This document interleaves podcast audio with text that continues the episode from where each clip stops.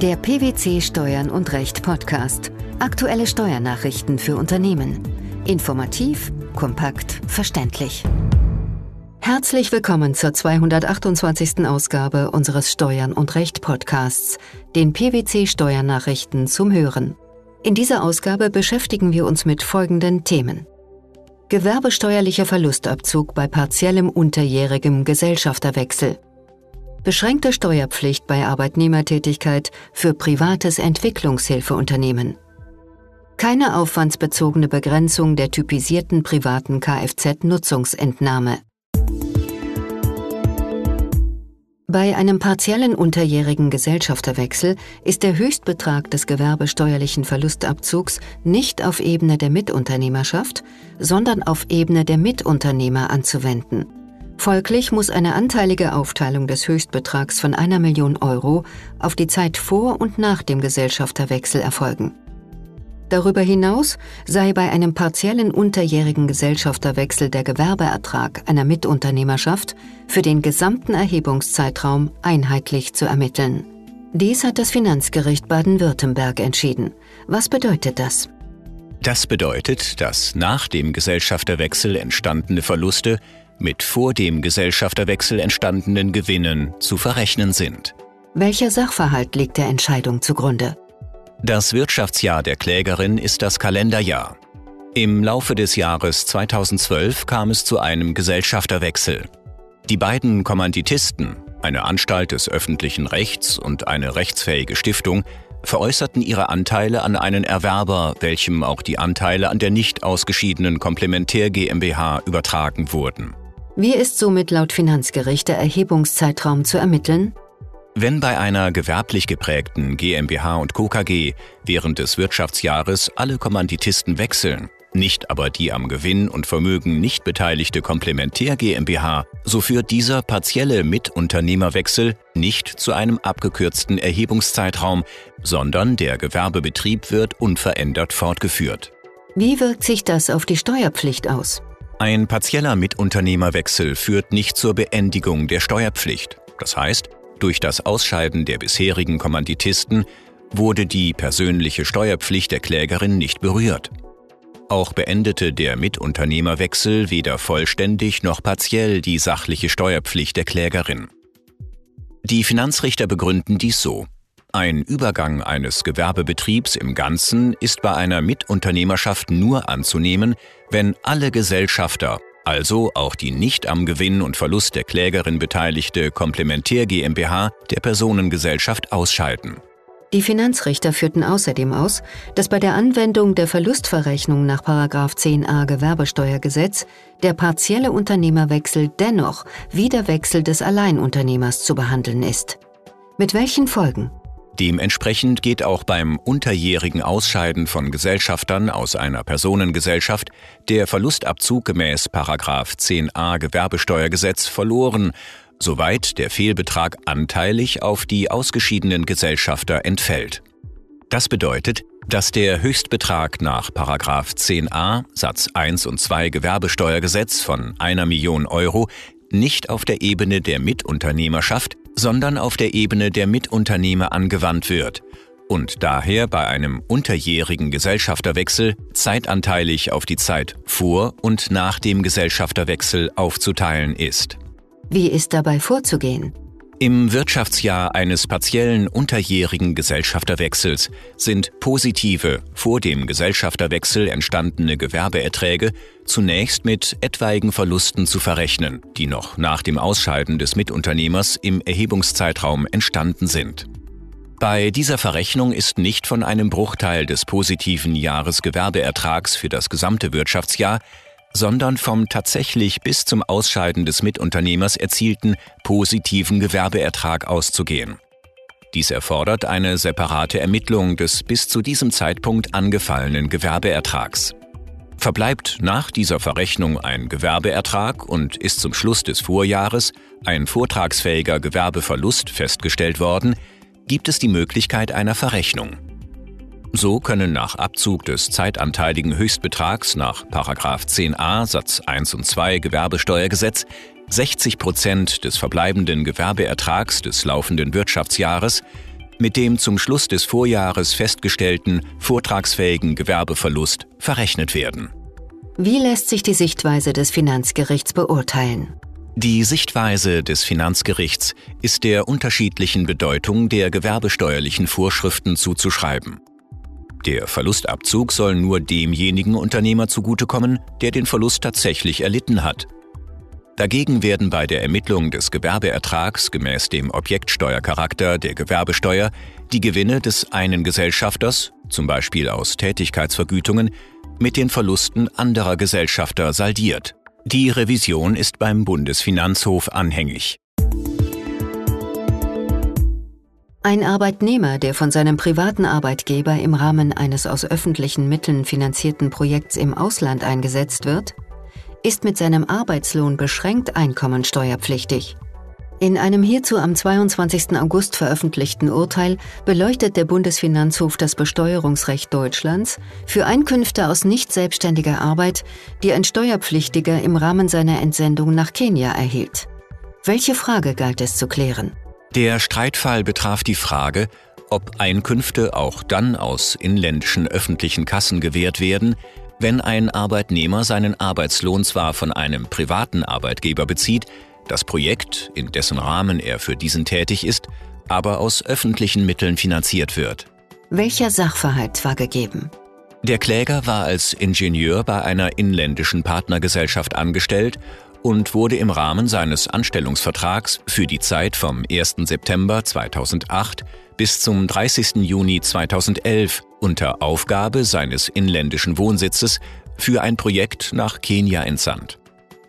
Grundlage dieser Tätigkeit war ein Consulting-Vertrag zwischen seinem Arbeitgeber und einer GmbH, einem bundeseigenen, privatrechtlich organisierten, gemeinnützigen und weltweit tätigen Unternehmen der internationalen Zusammenarbeit für nachhaltige Entwicklung. Das Projekt wurde aus Mitteln des Bundesministeriums für wirtschaftliche Zusammenarbeit sowie aus Mitteln der Europäischen Union finanziert. Den Arbeitslohn erhielt der Kläger ausschließlich von seinem Arbeitgeber, der den Lohn wiederum aus den Vergütungen der GmbH finanzierte. Was war nun der Grund für die eingereichte Klage? Das Finanzamt sah den an den Kläger gezahlten Arbeitslohn als beschränkt steuerpflichtige inländische Einkünfte gemäß Einkommensteuergesetz. Nach dieser Vorschrift unterfallen Arbeitnehmereinkünfte, die aus inländischen öffentlichen Kassen und mit Rücksicht auf ein gegenwärtiges oder früheres Dienstverhältnis gewährt werden, der beschränkten Steuerpflicht. Das Finanzgericht hatte der Klage stattgegeben. Der Bundesfinanzhof sah dies differenzierter und hat den Fall an die Vorinstanz zurückverwiesen. Welche Gründe nannten die Richter für ihre Ansicht?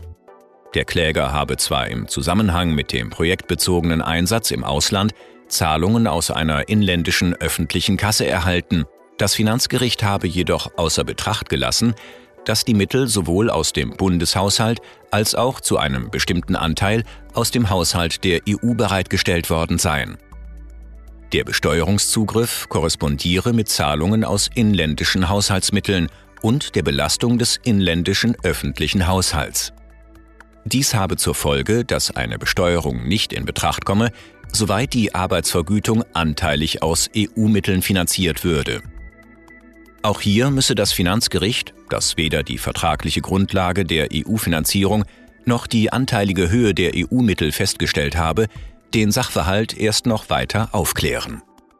Nach Ansicht der obersten Finanzrichter wird die Steuerpflicht des Klägers mit seinen Einkünften aus nicht selbstständiger Arbeit nicht dadurch in Frage gestellt, dass zwischen ihm und dem Träger der inländischen öffentlichen Kasse kein Dienstverhältnis bestanden hat. Worauf kommt es stattdessen an? Es reicht aus, wenn das im Ausland gezahlte Entgelt der auszahlenden Stelle durch die öffentliche Kasse erstattet wird. Die Einnahmen des Klägers wurden aus öffentlichen Kassen und, insoweit auch, mit Rücksicht auf ein konkretes und gegenwärtiges oder früheres Dienstverhältnis gewährt. Zwischen der Arbeitgeberin des Klägers und der GmbH wurde der projektbezogene Einsatz namentlich angeführter Personen vereinbart und eine Kürzung der Einsatzzeiten hätte zu einer Kürzung des Honorarvolumens geführt.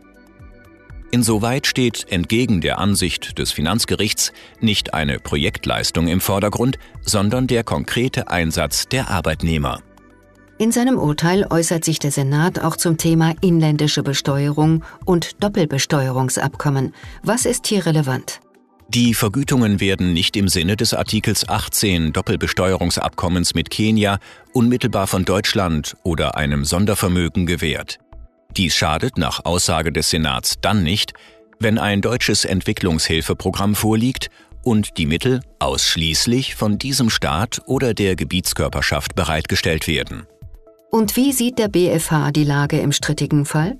Die hierzu getroffenen Feststellungen des Finanzgerichts aufgrund der vertraglichen Grundlagen des Projekts bzw. des Durchführungsauftrags zwischen der GmbH und der Auftragnehmerin, also der Arbeitgeberin des Klägers, reichen dem Bundesfinanzhof nicht aus, um abschließend darüber zu entscheiden, ob ein mischfinanziertes, einheitliches Entwicklungshilfeprojekt vorliegt oder ob die EU-Komponente der Vereinbarung dies als eigenständiges Projekt qualifiziert.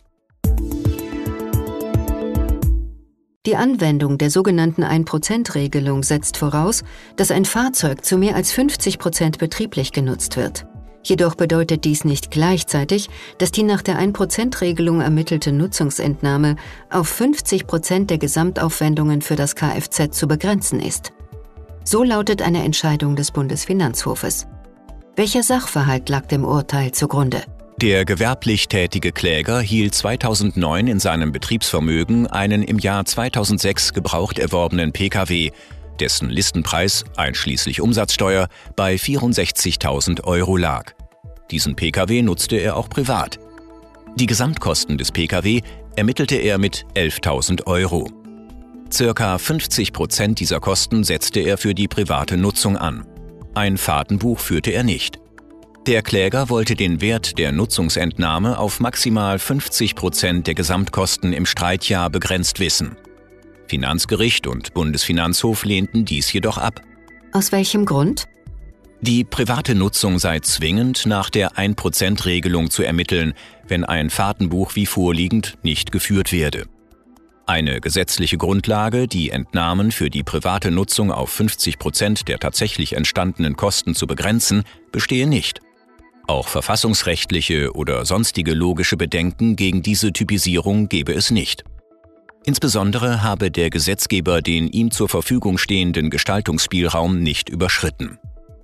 Soweit Steuerpflichtige dieser Typisierung entgehen wollten, hätten sie die Möglichkeit, den tatsächlichen Sachverhalt durch die Vorlage eines ordnungsgemäß geführten Fahrtenbuchs nachzuweisen. Wie erläutert der Bundesfinanzhof seine Entscheidung? Die typisierte Pauschalierung der Privatnutzung erfolgt mit monatlich 1% des inländischen Listenpreises im Zeitpunkt der Erstzulassung, zuzüglich Kosten für Sonderausstattung einschließlich Umsatzsteuer. Nach Meinung des Bundesfinanzhofs sei dies insoweit eine grundsätzlich zwingende, stark typisierende und pauschalierende Bewertungsregelung. Deshalb bleiben individuelle Besonderheiten hinsichtlich Art und Nutzung des Kfz grundsätzlich ebenso unberücksichtigt wie nachträgliche Änderungen des Fahrzeugwertes.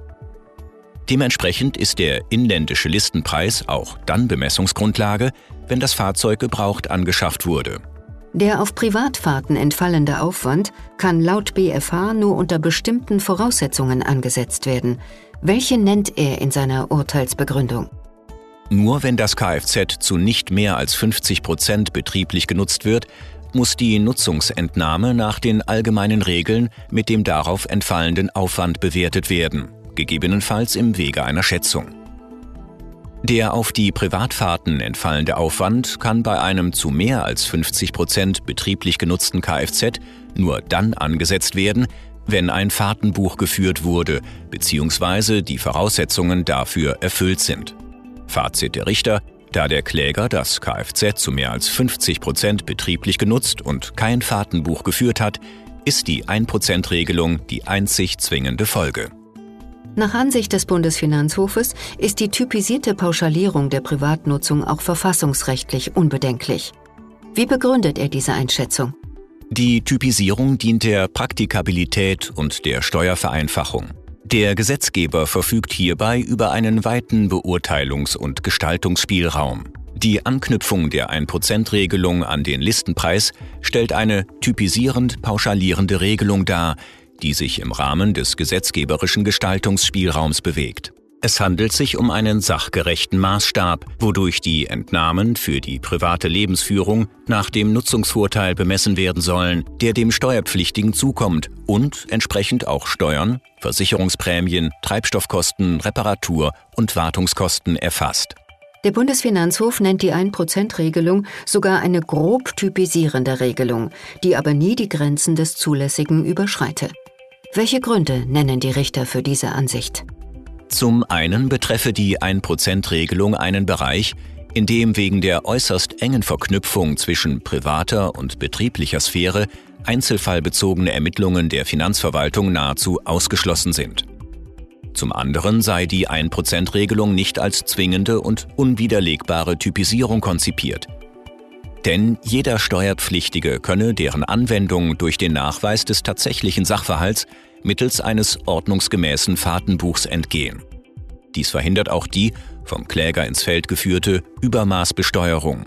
Eine Deckelung der Nutzungsentnahme auf die Gesamtkosten kommt für die obersten Steuerrichter deshalb nicht in Betracht bzw. war nicht erforderlich.